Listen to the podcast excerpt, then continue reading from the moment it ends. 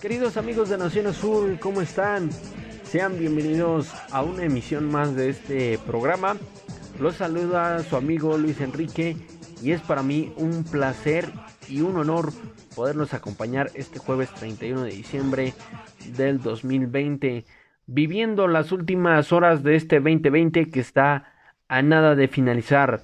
¿Cómo están? ¿Listos ya para recibir el año nuevo? ¿Qué tal la están pasando con sus familiares? Espero que muy muy bien y que se encuentren muy bien de salud. Eh, Vaya que tenemos un 31 de diciembre muy movido en cuestión de información de Cruz Azul, ya que pues hay mucho mucho que platicar del tema de Cruz Azul. Vamos a estar platicando el día de hoy sobre el tema del director técnico. Vamos a ver por qué después de tres semanas de que renunció Robert Dante Siboldi no hay eh, pues un director en la máquina celeste. Y vamos a estar platicando sobre qué jugadores podrían abandonar la institución cementera. Y digo abandonar entre comillas, ya que la mala planeación que está teniendo Cruz Azul para este torneo que inicia en enero no da para ilusionarse. Les voy a estar eh, platicando pues el porqué de este de este comentario. Así que vamos a comenzar. Vamos a iniciar con el tema del director técnico ¿Qué es lo que sucede en Cruz Azul? Bueno, la semana pasada recuerdan que yo les, les comentaba que eh, las tres opciones que había para dirigir a Cruz Azul era Matías Almeida, Hugo Sánchez y Alfonso Sosa. Bueno, la, el contexto se dio así. Cruz Azul la semana pasada se acerca a Matías Almeida. De hecho, el argentino reconoce en una entrevista que había pláticas con gente de Cruz Azul para llegar a México se empieza a negociar todo el tema económico. De hecho, Cruz Azul estaba dispuesto a pagar la cláusula de rescisión de 2.5 millones de dólares para que el pelado se deslindara de la MLS. Entonces, pues si ya había un acuerdo entre la gente de Matías y Cruz Azul, ¿qué es lo que está qué es lo que pasó para que Almeida no llegara? Pues bueno, se dice que la oferta inicial que mandó Cruz Azul en el tema de sueldo, de eh, percepción económica, no era lo que la gente de Almeida esperaba, es decir, que no cumplía sus expectativas dicha oferta. Entonces, pues bueno, al no cumplir como tal las expectativas, pues Matías Almeida, perdón, las negociaciones que había se empezaron a estancar y al no avanzar, pues Matías Almeida decide mejor continuar con San José Erquis, cumplir sus dos años de contrato que tiene con el equipo estadounidense y pues em, decide deslindarse totalmente de Cruz Azul. Así que bueno, pues Matías Almeida eh, pues queda totalmente descartado. Hay que decirlo que el pelado pues se nos terminó por pelar.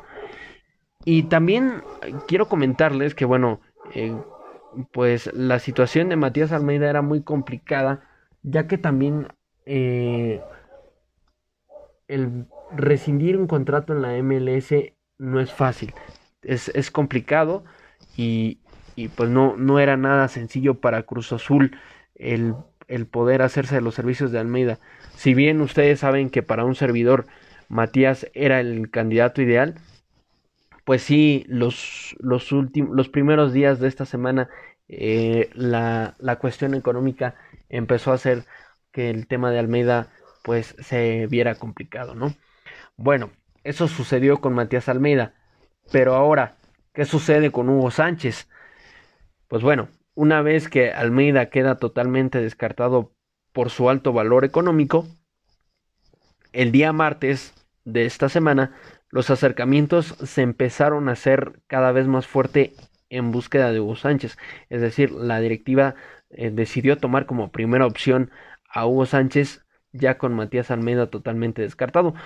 De hecho, las negociaciones avanzaban muy rápido y se empezó a comentar en los medios de comunicación que para el día miércoles, a más tardar hoy jueves, Cruz Azul tendría que tener ya un director técnico, que la intención de los dueños era cerrar este año con un director ya fijo.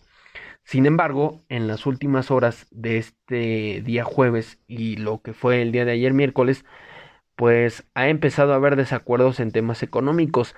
Es decir, todavía no hay un acuerdo total entre Hugo y Cruz Azul. Y quiero redondear este comentario. Hugo Sánchez hasta el momento, hoy 8.49 de la noche, sigue siendo opción en Cruz Azul.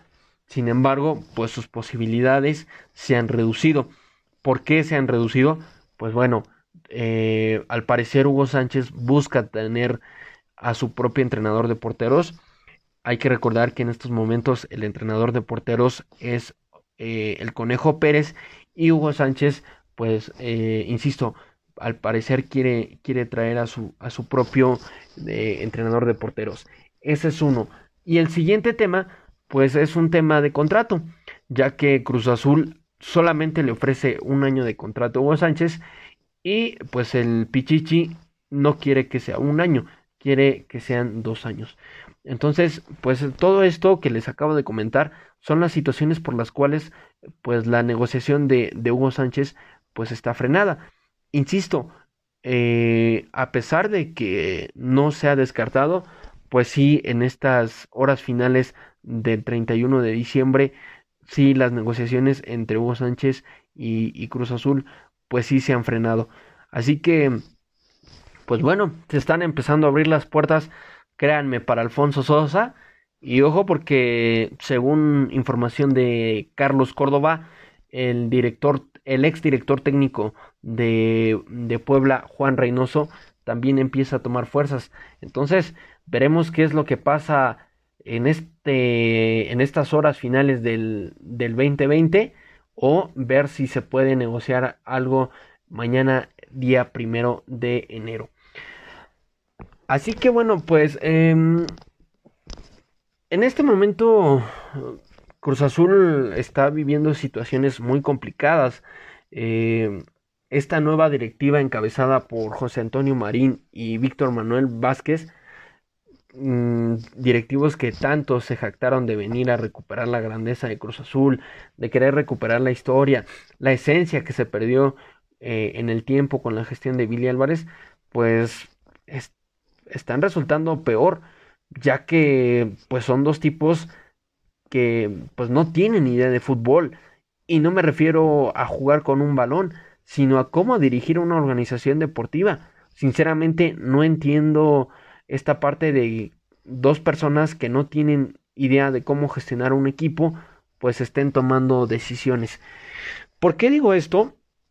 Porque a tres semanas después de que Robert Dante Siboldi renunció, estas dos personas no han tenido la capacidad ni los argumentos para negociar.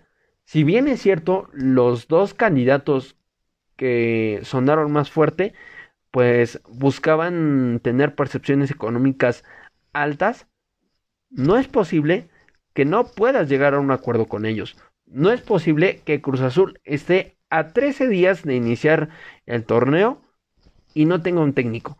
Es decir, la mentalidad de pacifista que se tenía con Guillermo Álvarez se sigue repitiendo con ellos. ¿Y por qué se repite? porque no saben. Si bien es cierto que todo el tema deportivo lo está manejando Jaime Ordiales, pues los directivos de Cruz Azul no han sabido cómo manejar esto. No, no han tenido la idea de cómo llevar a cabo esto y es por eso que llevamos tres semanas sin, sin tener un director técnico. Sin duda que nuestro querido Cruz Azul vive momentos muy complicados y todo por culpa de los intereses económicos que, que se genera. Y es que, pues hay que decirlo, Cruz Azul es una gran empresa, tanto en el ramo de la fabricación de cemento como en el ramo del fútbol. Entonces, pues bueno, insisto, se viven, se viven momentos muy, muy complicados con, con Cruz Azul. Habrá que esperar, pero bueno, ¿qué, ¿Qué opinión tienen ustedes acerca de esta situación? En fin, vamos a, a esperar, insisto, a ver qué pasa. Y ojo, porque si no se termina por dar el fichaje de Hugo Sánchez, pues podría por ahí insisto, llegar Alfonso Sosa o el caso de Juan Reynoso, que pues créanme que si Hugo Sánchez lo llegamos a cuestionar en el tema de que después de ocho años de no dirigir llegaba a Cruz Azul, creo que terminarían siendo más cuestionados por tomar la decisión de que estos últimos dos llegaran a la directiva.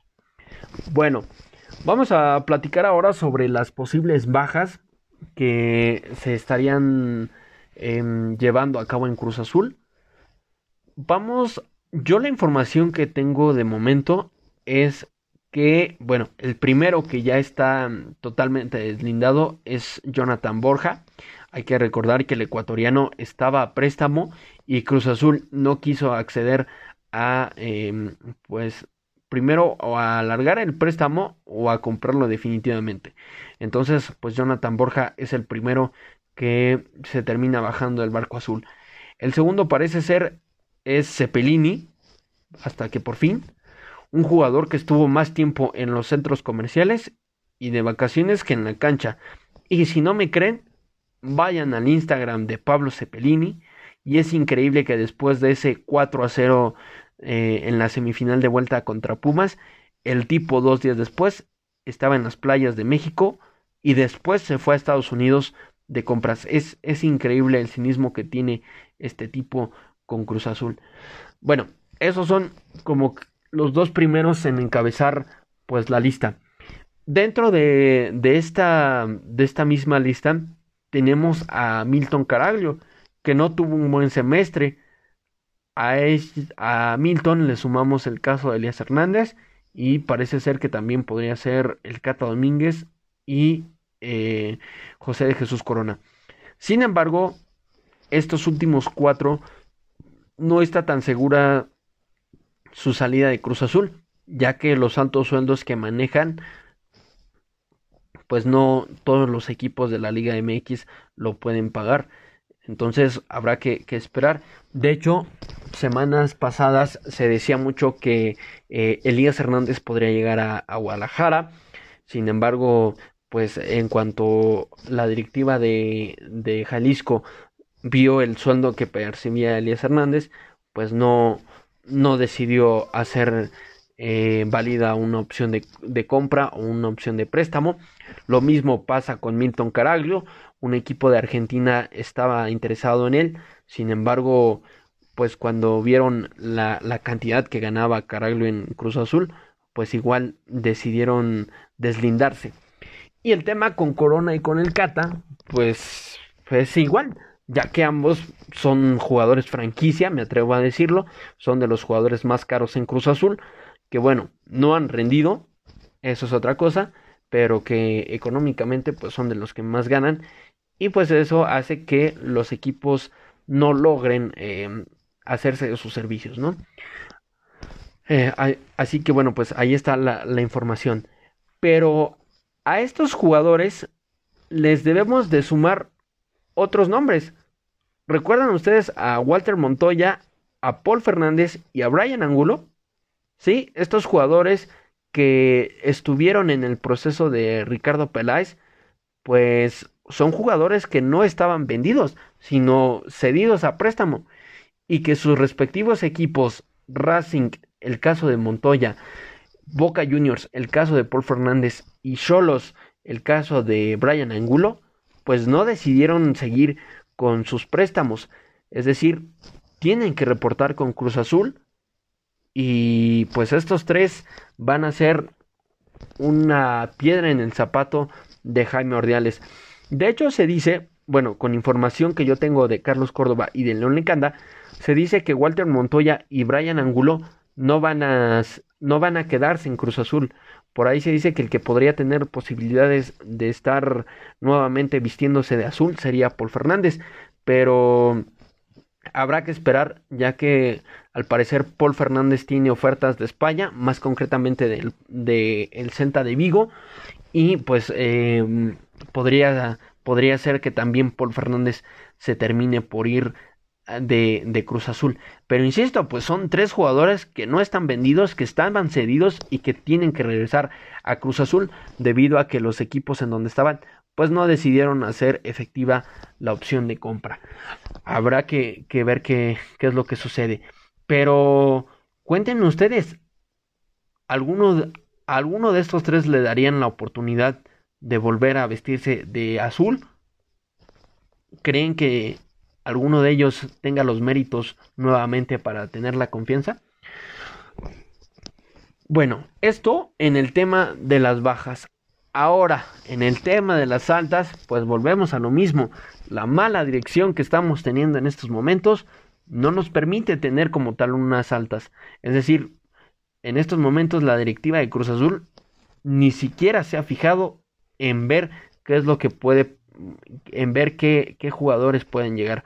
Eh, cuando Robert Dante Siboldi estaba, se hablaba mucho de que podría venir un central que jugaba en San Luis y el caso de Carlos González, ex delantero de los Pumas.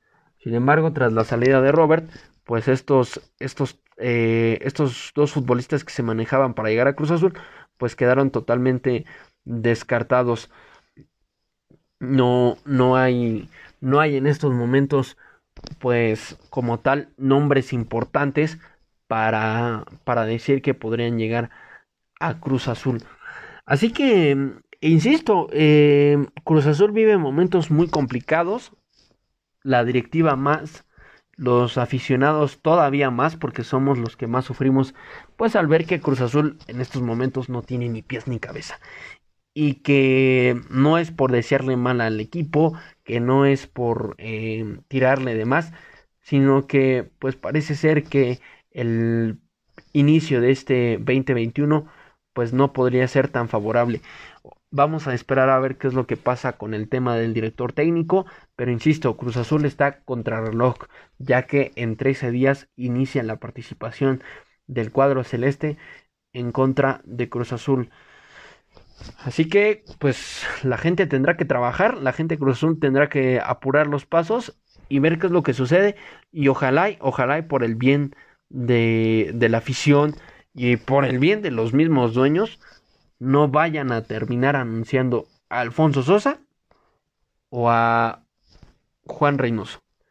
Creo que en esos casos es mejor quedarse con Joaquín Moreno. Que hay que decirlo, Joaquín Moreno eh, pues ha estado trabajando con Cruz Azul desde la próxima semana cuando pues eh, se volvió a, pedir al plantel reportara para pues presentar exámenes médicos y para trabajar en esta pequeña pretemporada que se hace. Así que sin más, pues yo me despido, no sin antes desearles tengan un gran año, que se la pasen increíble en compañía de sus seres queridos, que tengan mucha salud, que es lo más importante en estos tiempos. De verdad, de verdad, cuídense porque es lo más importante. Que se diviertan, que vivan y que la pasen increíble. Mi nombre es Luis Enrique y los espero la próxima semana en esto que se llama Nación Azul. Cuídense mucho, adiós y feliz 2021. Bye bye.